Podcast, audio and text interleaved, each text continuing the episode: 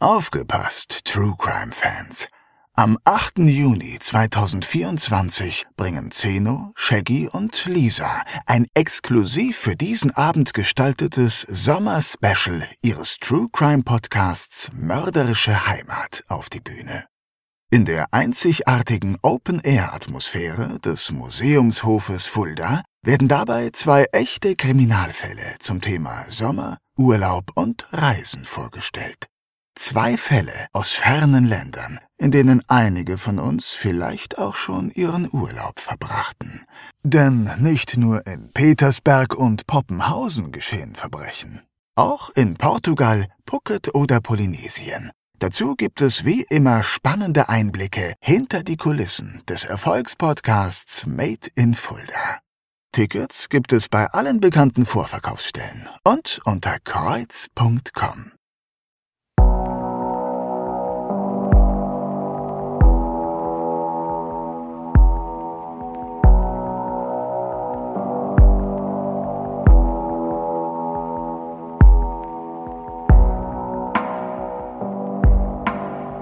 Mörderische Heimat. Der Kriminalpodcast mit echten Fällen aus Fulda, Osthessen und der Rhön wird Ihnen präsentiert von der Stadt Fulda.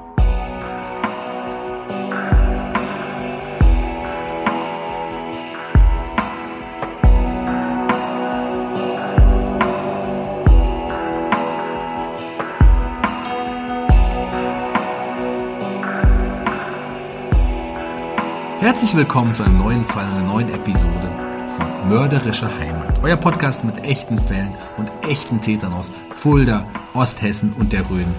Und heute haben wir einen ganz besonderen Fall mitgebracht, denn es gibt nicht nur ein Opfer, sondern an die 300. Mein Name ist Shaggy Schwarz und mir zur Seite sitzt wie immer der Krimi-Autor Zeno Diegelmann. Hallo Zeno, was ist das denn heute für ein Fall, wenn wir so viele Opfer haben? Hallo Shaggy und hallo liebe Hörerinnen und Hörer. Tja, heute haben wir uns in der Tat was Besonderes ausgedacht, denn wir haben einen historischen Fall ausgegraben. Wir wandern heute zurück ins 17. Jahrhundert und schauen uns an, was hier in Fulda während der Hexenverfolgung passierte. Und ich kann jetzt schon verraten, Fulda war eine wahre Hochburg. Und das ist unser heutiger Fall.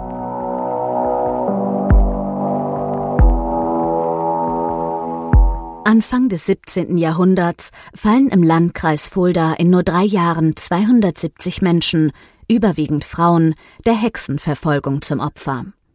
Die Fulda-Fälle gehören damit neben den Hexenprozessen in Trier, Würzburg und Bamberg zu den vier größten Hexenprozessen in Deutschland.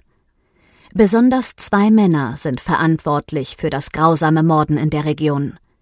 Der Fulda Fürstabt Balthasar von Dernbach und sein Handlanger, der Hexenrichter Balthasar Nuss. Wir steigen ein mit der Erkenntnis, dass die Hexenverfolgung gar nicht nur ein Phänomen des Mittelalters war, sondern weit darüber hinaus. Wieder was gelernt, ne? Ja, das ist eine weit verbreitete Meinung, dass Hexenverfolgungen hauptsächlich eine Erscheinung des dunklen Mittelalters gewesen sind. Das ist aber genauso falsch wie die Meinung, die Hexenverfolgung sei vorrangig von der kirchlichen Inquisition ausgeführt worden.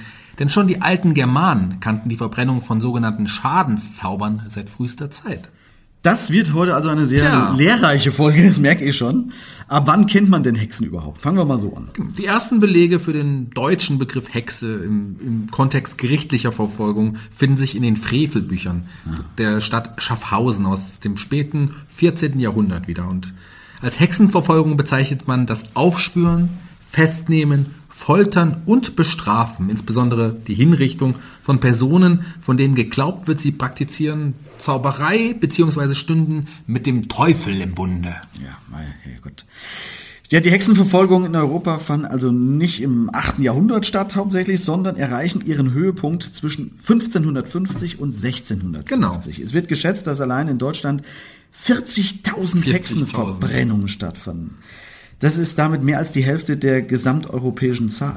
Also Deutschland war sowieso bei diesen Dingen, man muss sagen, ein Vorreiter für Hexenprozesse. Ja, was mich verwundert hat, ist die Tatsache, dass etwa drei Viertel aller Opfer in Mitteleuropa Frauen waren, weil man glaubte, mhm. dass Frauen besonders anfällig für den Teufel waren. In, in, Skandinavien sahen sie das anscheinend anders. Dort waren es lediglich 50 Prozent. Ja, wusste ich auch nicht. Ja. Es gibt aber noch einen ganz praktischen Grund, warum Frauen Zentrum der Anschuldigung sind. Denn es gibt eine Art Leitfaden, die erklärt, wie solche Prozesse abzulaufen haben. Der sogenannte Hexenhammer. Der definiert, was unter einer Hexe zu verstehen sei. Gelegentlich ist zwar von männlichen Zauberern die Rede, doch wird hauptsächlich auf das weibliche Geschlecht Bezug genau. genommen. Frauen seien für die schwarze Magie anfälliger als Männer. Sie seien schließlich schon bei der Schöpfung benachteiligt gewesen, weil Gott Eva aus Adams Rippe schuf. Ja, ist klar. Außerdem werden Frauen als ein notwendiges Übel, eine natürliche Versuchung oder eine begehrenswerte Katastrophe bezeichnet. Den Begriff finde ich besonders schön. Frauen sind eine begehrenswerte Katastrophe. Kann ja in manchen Fällen auch zutreffen. Unfassbar, ja. Den Frauen wird sexuelle Unersättlichkeit unterstellt. Deshalb hätten sie auch intimen Kontakt mit speziellen Dämonen. Der Teufelspakt bildet zusammen mit der schlechten Veranlagung der Frauen das gefürchtete Phänomen der Hexe. Die Männer fielen dem Zauber der Frauen lediglich ja nur zum Opfer. Es, es wird ja, klar. Ja, es wird aber darüber hinaus explizit auch erklärt, wie eine Angeklagte zu verhören und unter welchen Voraussetzungen und Regeln die Folter einzusetzen sei. Also welche Folterpraktiken anzuwenden seien. Das lässt den Henkern genug Spielraum, um ihre perversen Fantasien freien Lauf zu lassen. Ja, auf die Foltermethoden kommen wir gleich nochmal, glaube ich, ausführlich zurück. Wir. Ja. Denn wir werfen jetzt erstmal einen genaueren Blick auf die heimische Region. Denn auch und gerade hier spielt die Hexenverfolgung eine große Rolle. Ja. Es gibt auch einen historischen Grund, warum gerade um das Jahr 1600 die Hexenverfolgung hier so extrem zunahm. Ähm, man weiß heute, dass um das Jahr 1600 eine kleine Eiszeit herrschte, die für Hungersnöte, Viehsterben und auch das Wiederauflammen der Pest mit vielen Todesopfern sorgte. Für all diese Naturkatastrophen, die der damalige Klimawandel verursacht hatte, musste ein Sündenbock gefunden werden. Und in Gestalt unschuldiger Frauen, die ja angeblich mit dem Teufel im Bunde waren, noch schnell gefunden. Es folgten unzählige Hexenprozesse im ganzen Land. Und dafür zeichnen in der Region Osthessen zwei Personen besonders verantwortlich. Genau, da haben wir zum einen den damaligen Fürstabt Fulders, also Balthasar von Dernbach. Balthasar von Dernbach wurde als sechster Sohn im Jahr 1548 in Wiesenfeld, das ist Landkreis Waldeck-Frankenberg, mhm. geboren und evangelisch-lutherisch getauft. Nach dem Tod seines Vaters 1560 gab ihn seine Mutter mit knapp zwölf Jahren zur weiteren Erziehung und, und Ausbildung zu ihrem Bruder, dem Abt Wilhelm Hartmann Klauer, ins Stiftskapitel nach Fulda. Dort wird er auch von seiner Mutter getrennt und nun streng katholisch erzogen. Wir nennen uns erst ja eigentlich protestantisch getauft. Und man weiß nicht genau, ob er seine Mutter dafür verantwortlich macht, dass er nicht katholisch getauft wurde. Jedenfalls hat die Trennung von seiner Mutter seine Persönlichkeit entscheidend geprägt und wahrscheinlich mit zu seinem Fanatismus beim ja. Vorgehen gegen Andersgläubige und Frauen beigetragen. Genau, Frauenhass. Im, ja. Im Januar 1570 wird er jedenfalls im Alter von 22 Jahren als Nachfolger seines Onkels zum Fürstabt von Fulda gewählt. Seine Wahl wurde damals vom Papst Pius V. bestätigt und jetzt legt er richtig los. Mhm. Unter seinen Vorgänger wurde nämlich die reformatorische Bewegung geduldet und die Einwohner der Stadt Fulda, die Ritterschaft und ein größerer Teil des Umlandes bekannten sich der lutherischen Lehre. Balthasar von Dernbach forciert nun die Rekatholisierung und Gegenreformation in seinem Stift mit, mit aller Macht. Ja, das muss man, glaube ich, auch nochmal äh, sagen, dass das damals, also das war schon besonders, dass das geduldet wurde. Ja. Und äh, das hat sich jetzt mit dem Balthasar von Dernbach eben komplett geändert. Absolut, er macht ja. sich mit seiner schroffen Vorgehensweise aber nicht nur Freunde, er stößt auf erbitterten Widerstand des Stiftskapitels, des Magistrats und der Ritterschaft. Es gab ja tatsächlich früher Ritter in der Region. Ja. Sie drohen ihm sogar, wenn nötig, mit äh, Gewalt und ihn damit abzusetzen. Genau, und, und, und so kommt es auch. 1576 wird Balthasar von Dernbach von der Ritterschaft und dem Stiftskapitel ähm, zur Abdankung gezwungen und der ja, der gemäßigte Würzburger Fürstbischof Julius Echter zum Administrator des Stifts gewählt, mit der Vereinbarung, den Ritterstädten Religionsfreiheit zu gewähren. Balthasar von Dernbach wird in Hammelburg jetzt gezwungen, sein eigenes Abdankungsschreiben zu unterzeichnen. Genau. Der flieht daraufhin nach Mainz, wo er seine Abdankung widerruft und Papst und Kaiser um Hilfe bittet. Und der Papst gibt ihm Recht. Er gibt ihm recht, ja. Er droht dem Würzburger Fürstbischof mit dem Kirchenbann, falls er Fulda nicht wieder herausgeben würde. Und was jetzt folgt, könnte auch heute so stattfinden. Ne? Denn man prozessiert 26, 26 Jahre Jahre. lang vor dem Reichshofrat. Aber am Ende bekommt Balthasar von Dernbach am 7. August 1602 Recht und seine Stellung wieder zurück. Und er erreichte die vollständige Wiederherstellung des Katholizismus in der Stadt Fulda und im Stift. Ja, und man ahnt es schon, jetzt ist er noch unbarmherziger als zuvor. Nachdem er seine Stellung in Fulda 1602 wieder erhalten hat, führte er eine harte Katholisierungspolitik durch und ordnete brutale Hexenverfolgung an. Aber das macht er natürlich nicht selbst. Er organisiert sich einen Mann, der die Drecksarbeit für ihn macht. Und jetzt kommt ein Mann ins Spiel namens Balthasar Nuss. Der trägt den gleichen Vornamen wie der Fürstabt. Nicht verwechseln, das hat mich auch die ganze Zeit bei den Recherchen schon durcheinander gebracht, dass die beide Balthasar mit Vornamen heißen. Balthasar Nuss war Oberförster, kann man sagen, und Stallmeister auf der Burg Bieberstein, wo er wiederum Balthasar von Dernbach kennenlernte, denn der lebte dort während seines Exils. Da lebte er auf der Burg Bieberstein. Als dieser aber jetzt 1602 wieder nach Fulda zurückkehren kann, nimmt er Balthasar Nuss mit und befördert ihn zu seiner rechten Hand. Er wird erstmals zum Zentgrafen von Hofbieber und Fulda ernannt. Ja, Balthasar Nuss. Und Balthasar ist wahrscheinlich ein damals gebräuchlicherer Name gewesen. Ich meine, So wie Shaggy und Zeno. so wie Shaggy und Zeno zum Beispiel. Ja, das ist ja auch, da gibt's ja Shaggys kenne ich zumindest noch einen anderen, einen Zeno kenne ich nicht. Zurück zu Balthasar Nuss. Der ist, der ist offensichtlich kein studierter Mann und ist wieder vom zurückgekehrten Fürstabt von Dernbach nur in sein Amt eingesetzt worden, weil er den Abt auch während dessen langjähriger Vertreibung aus Fulda, also wir reden ja von diesen ganzen ganzen Zeit 1576 bis fast 1602, 30 Jahre, genau. ja. Da hat er ihm jedenfalls die ganze Zeit weiterhin treu gedient. Und, und Balthasar Nuss teilt wohl noch eine weitere Eigenschaft mit dem Fürstabt, denn äh, von Nuss war bekannt, dass er skrupellos, hinterhältig und brutal Ja. seinen Vorteil suchte, wo es ging. Und ein gewisser Frauenhass kann man ihm wohl auch nicht absprechen. Also genau das, was der Fürstabt nun braucht. Und Balthasar von Dernbach stattet Nuss mit diversen Vollmachten aus und setzt ihn jetzt als Hexenrichter oder auch Malefizmeister genannt ein. Und durch ihn werden von nun an in Fulda viele Menschen in Hexenprozessen verurteilt und als Hexen verbrannt. Genau, und dann ein besonderes und besonders bekanntes Opfer schauen wir mal genauer an, nämlich Mergabin. Mergabin ist eine spannende Figur der damaligen Zeit. Sie wird um 1568 als Tochter eines Fuldaer Gerbers geboren. Demnach müsste ihr Elternhaus in der, in der Löhrstraße gewesen sein.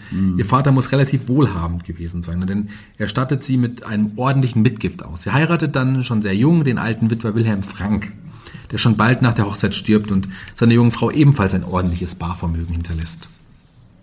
Naja, Mergabin ist also nicht reich, aber in einer Zeit, in der viel Hunger erleiden und auch alles andere als, äh, ist sie alles andere als arm, kann man sagen. Genau, es folgt genau. eine zweite Eheschließung mit einem sogenannten Christoph Ort, in der Mergabin zwei Kinder bekommt, aber das Schicksal meint es auch gut nicht mit ihr, sondern ihr Mann Christoph als auch die Kinder sterben dann sehr bald. Sie erbt also wieder. In der heutigen Zeit würde man von einer, vielleicht sogar von einer schwarzen Witwe sprechen oder so. Genau, und, und, und das wird ja auch nochmal zum Verhängnis werden. Denn zunächst heiratet sie aber nochmal Mergabin im, im, im Herbst 1588, und zwar das dritte Mal dann schon. Und der stirbt auch?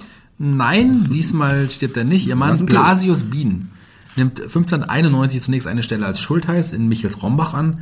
Dann folgt der gleiche Dienst in Hünfeld und 95 wird er Gesamtschultheiß im Dienst des Herrn von Schlitz. Also ist ja auch keine schlechte Partie, kann man sagen. Das kann man so sagen, ja. Also, doch nach einem Streit mit den Herren vom Schlitz kündigt er und kehrt mit seiner Frau Mergabin nach Fulda zurück. Allerdings ähm, gönnen einige Nachbarn Merger ihren Lebensstand nicht. Einige neiden ihr den Wohlstand sogar und beginnen ja hinter ihrem Rücken zu tuscheln.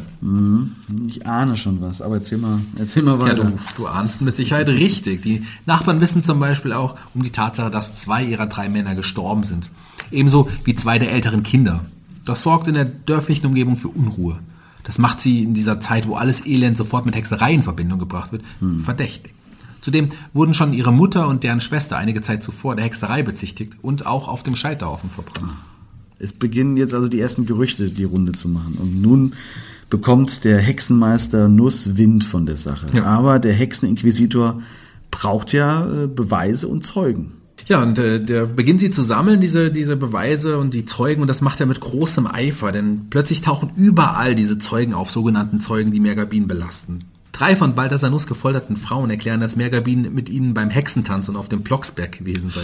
Und auch der, der Schultheißer Michels Rombach mischt mit und behauptet, dass nach Mergabins Wegzug aus Michels Rombach drei Kühe verhext gewesen waren. Und ein anderer Zeuge will gesehen haben, wie Mergabin vergeblich auf einem Besen äh, fliegen wollte. Unfassbar. Und auch die Schlitzer Herren, mit denen sich ihr Mann im Streit getrennt ja. hatte, behaupten nun, dass ihnen Mergabin eine Krankheit angehext habe. Wohl um sich an ihrem Mann zu rächen. Das, das klingt alles total Tja. abstrus, aber es funktioniert. Es funktioniert am 19. Damals, Juni 1603 wird Mergabin inhaftiert und in eine sehr spezielle Zelle gesperrt, weil das Gefängnis im Schloss überfüllt war. Genau. Und auch im Hexenturm, der heute ja noch in der Kanalstraße steht, gibt es keinen Platz. Wobei man bis heute, glaube ich, nicht wirklich weiß, ob dort tatsächlich jemals Frauen als Hexen inhaftiert wurden. Aber gut, egal. Äh, die meisten Gefangenen wurden in den Turm am Schloss gebracht und eingekerkert. Doch der ist, wie gesagt, überfüllt. Mergabin wird daher an Händen und Füßen gefesselt und in einen Hundekäfig am Schloss in Fulda neben dem ehemaligen Backhaus eingesperrt. Der Hundekäfig ist aber so beengt, dass sie nur auf allen Vieren sich darin bewegen kann. Ja, das muss nicht nur beengt, sondern auch schmutzig und mit allerlei Ungeziefer befallen sein. Mhm. Denn daraufhin klagte ihr Mann Blasius Bien vor dem Reichskammergericht in Speyer gegen diese Unterbringung. Außerdem führte der beauftragte Anwalt an, dass die Beschuldigungen nur auf Bezichtigung beruhen würden und Mergabin ansonsten einen hervorragenden Lebenswandel führe. Mhm. Dazu kommt noch, dass die Zeugen sich immer weiter in die ihren Aussagen, unterschiedlichen Aussagen vor allem verstricken. Die widersprechen sich wahrscheinlich. Absolut, ja. Ne? ja. Das habe ich hier, warte. Hier. Die Zeugen gaben unterschiedliche Zeiten an, an denen sie Mergabin bei Hexentänzen gesehen haben wollten. Und auch die Orte waren unterschiedlich. Man soll sie am Kleegarten gesehen haben, und dann wieder auf einer Wiese in Neuenberg. Ja, und daher wird auch dem Einspruch im Juli des gleichen Jahres tatsächlich stattgegeben. Von Speyer ergeht die Anweisung an Nuss, dass Mergabin bessere Haftbedingungen zu gewähren seien und dass sie auf keinen Fall gefoltert werden dürfe. Es hatte sich nämlich herausgestellt, dass sie schwanger sei und aufgrund des damals geltenden Rechts war das Foltern in der Schwangerschaft verboten. Außerdem soll sie in ein anderes Gefängnis verlegt und ihr die Kontaktaufnahme zu Advokaten zu Verteidigungszwecken gestattet werden. Und sollte sich herausstellen, dass sie unschuldig sei, müsse sie umgehend freigelassen werden. Würde sich Nuss nicht daran halten, würde eine Strafe von damals 2300 Gramm purem Gold folgen. Und Geld ist ihm ja sehr wichtig, wie wir wissen. Genau. Malefizmeister Nuss muss sich der Anordnung also zunächst beugen. Seine angeführten Beweise werden zunächst niedergeschlagen. Ohne genaue Angabe von Zeit und Ort ist die Anzeige null und nichtig. Ja. Widersprüchliche Angaben sowieso. Nuss hat ihr keine Möglichkeit eingeräumt, sich zu verteidigen. Das war aber auch schon damals ein Grundrecht. Das muss möglich sein, sich verteidigen zu können. Und es wurden keine belastbaren Beweise gefunden. Außerdem wurde keine Zeit gegeben, ihre Sicht der Dinge darzustellen. Und da all diese Punkte nicht eingehalten wurden, sollte Mergabin zunächst freigesprochen werden. Nun könnte man denken, jetzt wird alles gut, wird es aber nicht. ja.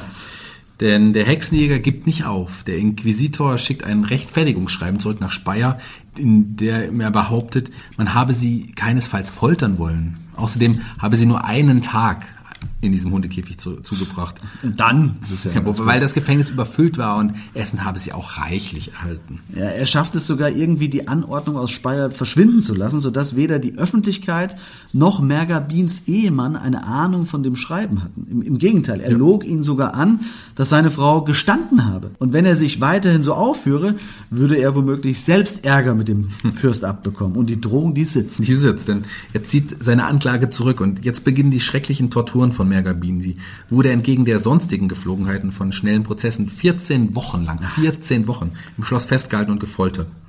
Ihr wird vorgeworfen, ihren zweiten Ehemann nebst Kindern vergiftet zu haben.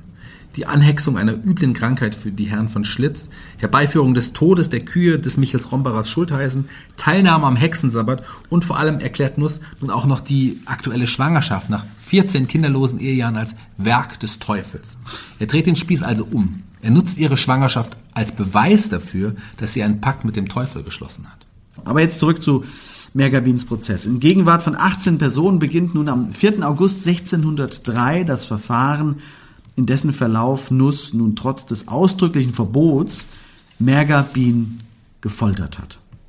Kannst du mal aufzeigen, wie der normale Verlauf solch eines Verhörs aussah?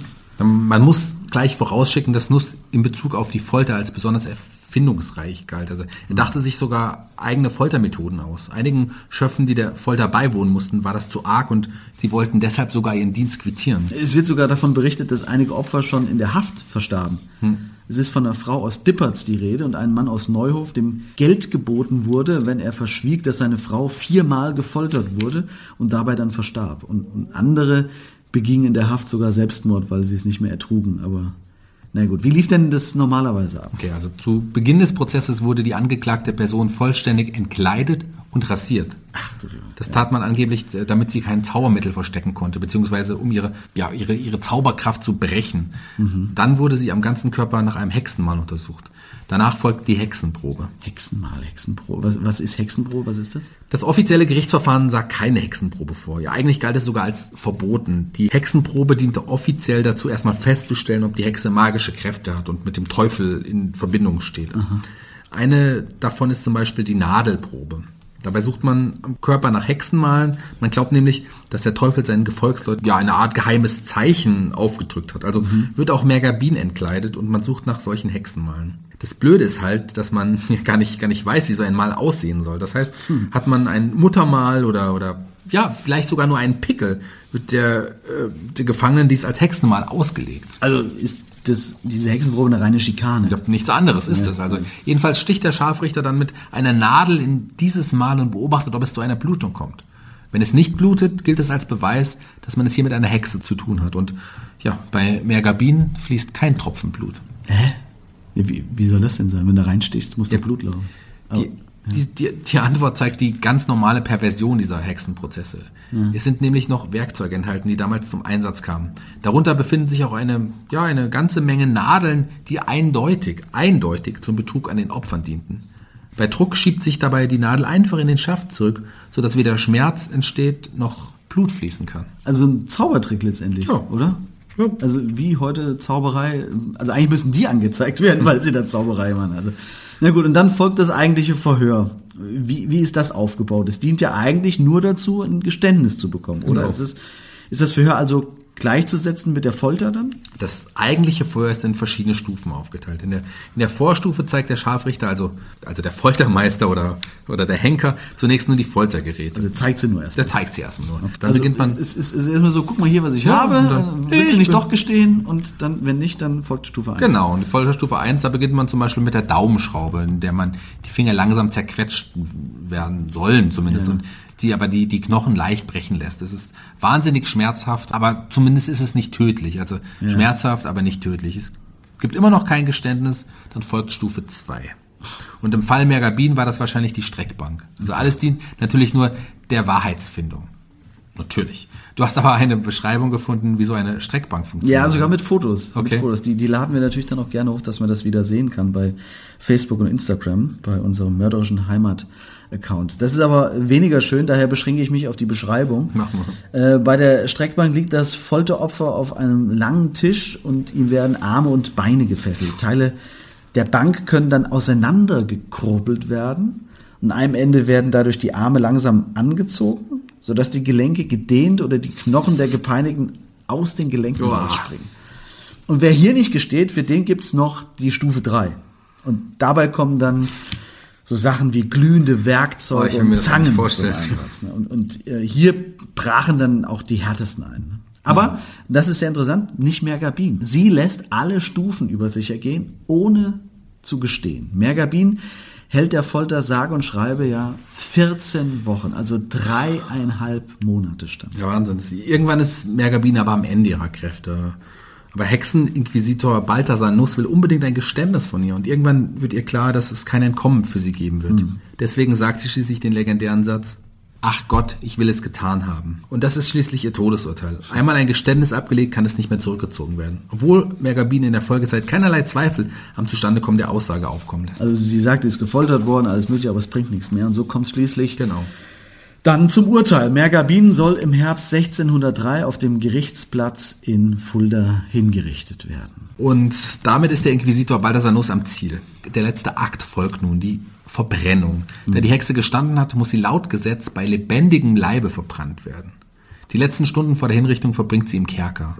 Und draußen in der Stadt bereitet man sich, tja, wie auf ein Volksfest vor. Schauen wir uns doch das Prozedere der eigentlichen Verbrennung an. Die überführte Hexe wurde dabei an einen Pfahl inmitten eines Reisighaufens gefesselt, woraufhin der Reisighaufen angezündet wurde.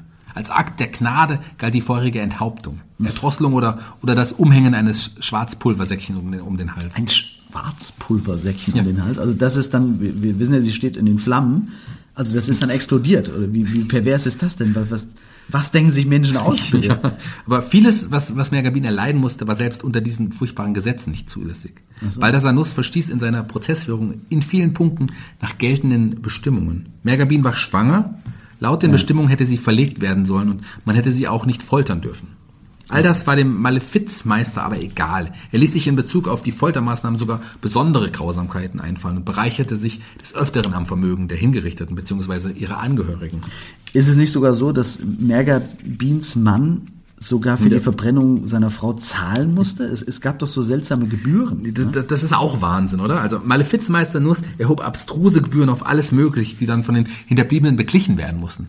So musste ihr Ehemann Blasius Bien nicht nur die Kosten für die Prozessführung und für den Gefängnisaufenthalt zahlen, auch für den Scharfrichter sowie für Reisig und Stroh für den Scheiterhaufen seiner Frau Nein. musste er insgesamt 51,5 Gulden und 5 Batzen zahlen, was einem Wert von etwa 5 Pferden oder, oder ja, 45 Schweinen entsprach zu der Zeit. Unfassbar, das klingt unglaublich. Ich würde jetzt gerne an dieser Stelle unsere Expertin anrufen.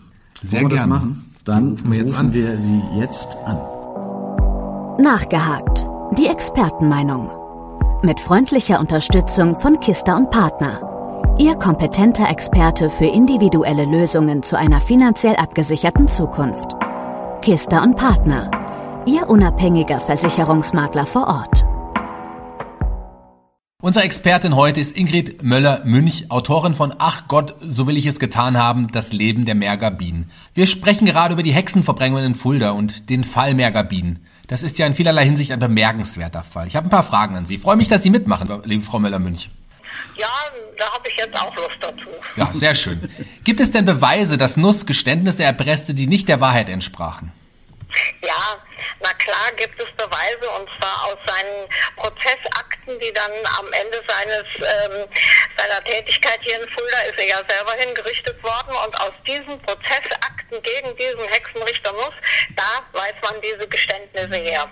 Da gibt es aberwitzige, schauerliche Geständnisse, die aus den Frauen unter der Folter herausgepresst wurden. Da gibt es zum Beispiel die alte Prälin. Eine alte Frau, die also dann unter den schrecklichsten Schmerzen zugegeben hat, sie hätte ihren Mann gestärkt, das heißt also umgebracht in heutiger Sprache. Und dabei war nachweislich ihr Mann mit einem Fuhrwerk mit Weinfässern beladen verunglückt und er ist unter diesen Wagen geraten und zu Tode gekommen. Oder ein anderes Geständnis, ebenfalls bescheuert, sie hätte ihre Zaubersalbe an einem ganz bestimmten Ort in ihrem Haus versteckt. Und was hat man da gefunden? Ein Töpfchen mit Kirschenmus.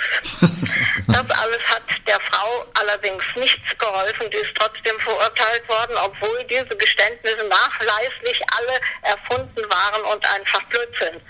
Aber was wollte man denn mit diesen ganzen Anschuldigungen erreichen? Ja, ähm, damit ist halt auch ähm, erreicht worden, dass die Prozesse weitergegangen sind hier in Fulda. Und vor allen Dingen durch diese schrecklichen Folterungen hat man mehrere Frauen, die Frauen haben sich gegenseitig beschuldigt, zum Teil sogar die eigenen Verwandten. Und diese Gräueltaten, die dieser Nuss alle verübt hat, haben dazu geführt, dass er seinen Säckel, seinen Geldbeutel füllen konnte, denn die Prozessakten, die Prozesskosten, diese von Scheiterhaufen für das Holz und für all das, was da an Geld entstanden ist, mussten die eigenen Verwandten dann nachher zahlen und damit hat er sich richtig viel Geld in die Taschen gestopft.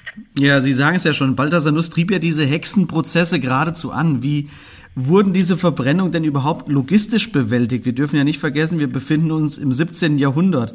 Wurde da jeder einzeln verbrannt oder wie war der Ablauf? Nein, nein, das muss man sich als Massenveranstaltung vorstellen. Ach Gott. Da hat man ähm, ja mehrere Hinrichtungen zusammenkommen lassen und dann sind mehrere Frauen bis zu zwölf manchmal an einem Tag verbrannt worden und wurde ein riesen Scheiterhaufen aufgebaut. Die Bauern hier aus der Umgebung mussten das Holz liefern. Meist hat der Nuss das auch nicht bezahlt. Das hat die Wut der Leute dann auch noch angestachelt und alle Bevölkerung war dazu verpflichtet, an diesen Hinrichtungen teilzunehmen. Das ja, muss man sich vorstellen, vielleicht wie Faschingsveranstaltungen Oh oder so irgendwas. Endlich mal war wieder was los. Und vor allen Dingen, die Leute hatten in ihrem Elend, da kommen wir nachher noch dazu, ähm, äh, keine anderen Vergnügungen, dann war das halbwegs fast wie ein, ja, wie ein Volksfest. Oh Gott, ja, ja verstehe. Wir, wir wissen ja, wo die Prozesse stattfanden. Wurden die Verurteilten dann auch immer direkt dort verbrannt, wo die Prozesse stattfanden? Wie kann man sich das vorstellen? Nein, die, die Prozesse sind vorwiegend im Stadtschloss, ähm, ja, haben die im Stadtschloss stattgefunden oder auch äh, in dem heutigen Muse äh, Museumsbau, ja, am Universitätsplatz. Ja. Da unten drin waren wohl, da war damals eine sogenannte Münz und da standen auch Foltergeräte, dass auch da vermutlich die ähm, äh, Prozesse ge- stattgefunden haben. Aber verbrannt wurden die Frauen an vermutlich drei Stellen in Fulda. Da gibt es einmal den sogenannten Hexenküppel, der ja heute in der Bevölkerung noch so heißt. Das ist die Nähe des Waldschlössis. Dann das Blutgericht oder Zentgericht, das ist zu verorten, wo ähm, die Christuskirche steht, also in dem Vorplatz von der Christuskirche. Und schließlich gab es noch einen, gibt es in Lenatz eine Straße, die heißt am Rabenstein und auch da stand ein Gerichtsplatz, wo die einzelnen stattgefunden haben. Es ist anzunehmen, dass die meisten in der Nähe der Christuskirche stattgefunden haben. Okay, und was, wenn das so viele Verbrennungen waren, Sie sagen ja teilweise zwölf auf einmal, was machte man denn überhaupt mit den Überbleibseln der Ja, Toten?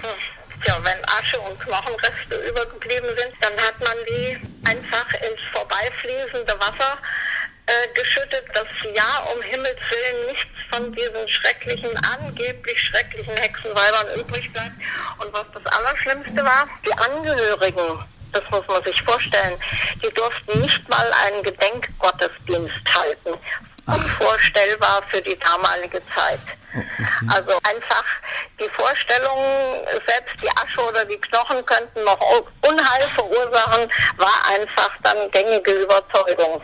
Wahnsinn, unfassbar, wenn man das hört. Wir wissen ja, das Ja. haben Sie auch schon erwähnt, dass äh, Nuss Geld unterschlug.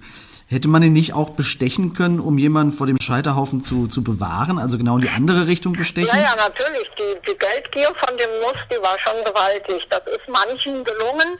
Die haben also ihre eigenen Verwandten freigekauft. Sechs Patrizierfrauen gelungen, die Geld genug hatten. Die konnten also in die Nachbarbezirke, in die Nachbarregionen konnten die flüchten und sind dann von ihren Verwandten ja untergebracht worden vor dem Nuss gerettet worden.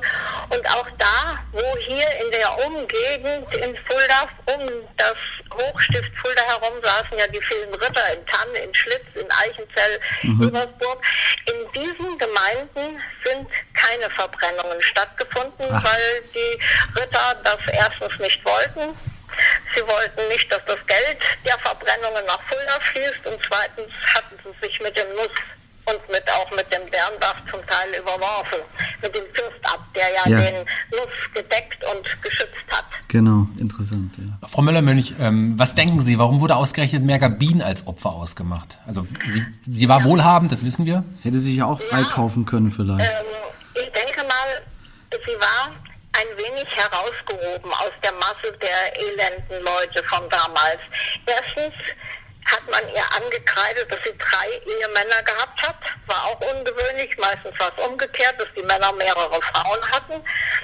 Die Männer sind ihr jeweils immer gestorben, hat man ihr auch angelastet. Sie könnte ihnen was angetan haben. Dann war es ja ähm, gängige Praxis, dass unter der Folter die Frauen die anderen angegeben oder besagt haben. Und da sie über einen gewissen Wohlstand verfügte, ist anzunehmen, dass der Neid ist ja eine ganz große Triebfeder bei uns mhm. bis heute, dass der Neid dazu geführt hat, dass andere sie als Hexe verklagt haben. Abschließend noch die Frage, was Sie zu der Gedenkstätte sagen können, an deren Zustandekommen Sie auch entscheidend beteiligt waren. Ja, die Gedenkstätte und äh, vor allen Dingen ist mir da wichtig, dass wir sie eine Gedenkstätte nennen und kein Mahnmal, sondern wir wollen vorwiegend hauptsächlich dieser Frauen gedenken. Es soll also eine Würdigung für diese Frauen sein. Angefangen hat die Geschichte dieser Gedenkstätte schon in den Anfang der 90er Jahre, als Hildegard Hass, die damalige erste Frauenbeauftragte Fuldas, ein Buch veröffentlicht hat, hat sie herausgegeben, da standen Lebensbeschreibungen von Fulda Frauen drin. Unter anderem war ein Artikel über diese Hexenverfolgung, ein ganz kurzer Artikel von der sehr geschätzten Bea Nolte Schunk, die leider verstorben ist. Und dieser Artikel hat mich eigentlich angeregt, näher zu forschen, weil ich habe versucht, was zu finden. Und dann habe ich gedacht, jetzt muss ich mich selbst ins Archiv begeben und habe also weiter geforscht. Dann gab Mitte der 90er Jahre hat es Sylvia Hildenbrand ähm, geschafft, eine Hexenausstellung nach Fulda ins Stadtschloss zu bringen. Die hat sehr viel Anklang gefunden, wurde vom damaligen OB Wolfgang, Dr. Wolfgang Hamburger eröffnet. Und schließlich, nach meinen Recherchen, ist dann von Christine van Ender-Zayer mit dem Theater aller Art aus Eichenzell ein Theaterstück mit dem Namen Scheiterhaufen entstanden. Dieses Theaterstück wurde zweimal 2006 im Schlosstheater aufgeführt als Benefizveranstaltung unter OB Möller. Und diese Gelder dieser Veranstaltung, die sind als ersten Grundstock für diese Gedenkstätte äh, dann in unsere, in unsere Spendenkasse geflossen. Und aus diesem Grundstock sind mehrere Spenden noch zusammengekommen. Schließlich habe ich meine Broschüre über die Mergabin veröffentlicht. Auch dieses Geld ist da hineingeflossen. Noch viele andere, äh, wie soll ich sagen, ja, Spenden, private Spenden von Frauen, aber auch von Männern. Und schließlich haben wir dann 2008 mit ganz viel Unterstützung und Hilfe der Magistratsfrauen, da ist die Frau Schmidt zu nennen, die Frau Hartmann, ähm, die uns dann auch ermöglicht hat, die Stadt und der Magistrat, dass wir am alten domfahrlichen Friedhof, das ist neben dem Weimarer Tunnel, etwas oberhalb. Das ist oberhalb vom Generalvikariat, glaube ich, in der Ecke, ne? Ja, ja, genau. Äh, da durften Sie dann einen Gedenkstein setzen. Was ist das für ein Gedenkstein? Das ist ein 3,30 Meter hoher Granitstein, den haben wir aus dem Bayerischen Wald ähm, erstanden. Diesen naturbelassenen Stein haben wir da also setzen dürfen 2008. Und schließlich ist etliche Jahre danach noch eine Bronzetafel dazu gekommen mit den Namen der vorwiegend nur in Fulda verbrannten unschuldigen Frauen und von der Umgebung direkt, also die Dörfer, die direkt um Fulda herum lagen. Während das ganz große Hochstift Fulda, das ging ja bis nach Hammelburg, das haben wir auf dieser Tafel, das hätte also unseren Möglichkeiten gesprengt, sodass also diese Tafel nur 44 Namen drei, drei oder 44 Namen beinhaltet von Fuldaer Frauen, die ich also herausfinden konnte. Dass es dann so geworden ist, da haben ganz, ganz viele Menschen mitgeholfen. Ich habe ja schon einige genannt. Die Politikerin, also Sylvia Hillenbrand, die äh, Magistratsfrauen, schließlich auch private Frauen und das Förderverein Frauenzentrum, den es ähm, angesiedelt an, also in Verbindung mit dem Frauenbüro gibt. Da wäre noch zu nennen, zu nennen Uschi Heppenstiel, Petra Herrchenröder, aber auch Männer wie der Archivleiter Dr. Heiler oder der Gartenamtsleiter von damals, das war der Herr Handwerk. Die alle haben dazu beigetragen, dass wir also dieses Denkmal setzen konnten. Und diese Gedenkstätte äh, sehen wir als Wiedergutmachung beziehungsweise die aus unserer Stadt mit Schimpf und Schande vertriebenen Frauen, unschuldig umgebrachten Frauen, die wollen wir auf diese Weise wieder in unsere Stadt als, ja, als unsere Mitbürgerinnen hereinholen. Das war also unser Motiv, warum wir das alles veranstaltet haben. Ja, und Sie haben ja auch dazu beigetragen, Sie haben sich selber jetzt auch nicht genannt und Sie haben auch dazu beigetragen, unseren Podcast auch heute noch zu bereichern. Vielen, vielen Dank, Frau Möller-Münch. Ja, gibt ja auch kleine Broschüre, die man, da kann man das noch nachlesen. Ganz genau, die haben wir auch vor uns liegen. Vielen, vielen Dank, Frau Müller-Münch, dass Sie sich die Zeit genommen haben. Vielen Dank, danke. Okay, Shaggy, also Mergabin ist jetzt tot. Was passiert mit den Frauenhassern und Mördern Balthasar von Dernbach und seinem Hexenmeister Nuss? Kommen sie mit ihren Taten irgendwie ungeschoren davon oder was passiert da? Der Fürstabt lebt nicht mehr lange und als Ja. Balthasar von Dernbach 1606 stirbt, finden die Hinterbliebenen der Opfer den Mut, Anzeigen gegen den Hexenrichter zu erstatten. Und wird er freigesprochen oder, oder schuldig gesprochen? Was Erstmal wird wieder prozessiert. Na klar. Und zwar 13 Jahre lang. Und am Ende wird er tatsächlich schuldig gesprochen. Jedoch wird er nicht wegen der Hexenverbrennung und unmenschlichen Folter, die unter seiner Anweisung durchgeführt wurden, schuldig gesprochen, sondern wegen der finanziellen Bereicherung im Zusammenhang mit den Hexenprozessen unter seiner Führung. Also wird er praktisch wegen Veruntreuung von Geldern verurteilt. Ja, ganz genau. so also letztlich wird ihm also seine Geldgier und diese ominösen Gebühren und, und Spesen zum Verhängnis. Nuss hatte nämlich Rechnungen für Schöffen, Folterknechte, Holzlieferanten und Würde erstellt, bei den Hinterbliebenen eingefordert. Das Geld aber nicht an die Geprellten weitergegeben. Die wussten oftmals nicht mal von dieser überhöhten Rechnung. Er unterschlug beinahe die Hälfte aller Einnahmen, die die Hexenprozesse einbrachten. Er hat sich in der kurzen Zeit seines Schreckens um die Summe von genau 2358 Gulden, hier steht's, aus dem Privatsitz seiner Opfer bereichert. Das ist eine gewaltige Summe Absolut. zu diesen Zeiten. Ne? Wenn man das mit in, in Relation setzt, dass der Bürgermeister damals 60 Gulden im Jahr verdient hat, hatte dieser Hexenmeister also 42 Jahresgehälter eines Bürgermeisters in dieser kurzen Zeit unterschlagen. Wahnsinn. Und, und Fürstabt ist gestorben und kann sagen, Karma is a bitch. Karma is a bitch. Zum Ende würde ich gerne noch wissen, wie lange noch äh, vermeintliche Hexenverbrennungen stattfanden, wobei das in manchen Landesstrichen dieser Erde ja bis heute passiert. Aber ich meine jetzt hier vor unserer Haustür in der Region. Wann, wann hörte das auf? Die Hexenverfolgung hörte tatsächlich abrupt nach Balthasar von Dernbachs Tod auf. Na. Der starb am 15. März 1606 und noch im selben Monat wurde Friedrich von Schwalbach zum Nachfolger gewählt. Das war ein weitaus gemäßigterer Herrscher und der die ganzen Hexenprozesse einstellte und dafür sorgte, dass Nuss festgenommen und vor Gericht gestellt wurde. Wegen der Morde jetzt. Naja, nee, eben nicht. Also er wird nur wegen der Veruntreuung der so, Gelder ja, angezeigt ja, und da, Äh, dafür auch schließlich verurteilt. Er wird im Jahr 1618 aufgrund eines Gutachtens der Ingolstädter Juristenfakultät nach einem zwölfjährigen Prozess auf dem Gerichtsplatz, also das Areal zwischen dem heutigen Heinrich von Bibra Platz und der, und der Christuskirche, enthauptet. Ah, Okay, Kopf ab. Kopf ab. Okay. Dazu habe ich sogar noch eine Originalabschrift in der Bibliothek des Priesterseminars gefunden. Dort schreibt nämlich der damalige Bürgermeister von Fulda, der hieß Gangolf Hartung, zum Tod von Balthasar Nuss. Ähm, ich habe es so mal ein bisschen übersetzt, weil das sehr alt geschrieben ist. Also Anno 1618 uff St. Niklasabend hat man in Fuld den alten Zentgrafen Balthasar Nuss auf einen Karren und in Armsünderhemd gekleidet an das Gericht geführt und dort den Kopf abgehauen. So, so stand das da. Tja, so stand das da. Die beiden Serienmörder, möchte ich sie mal nennen. Ich glaube, so kann man die beiden Fürstabt und sein, sein Handlanger durchaus nennen. Haben also in den knapp drei Jahren nahezu 300 Menschen 300 Menschen, das muss man sich mal vorstellen. und sich dazu noch an deren Nachlass bereichert und Geld zur Seite geschafft. 300 Opfer, das ist sicher die größte Anzahl an Opfern, die wir bei mörderischer Heimat äh, bis jetzt hatten und wahrscheinlich auch jemals haben werden.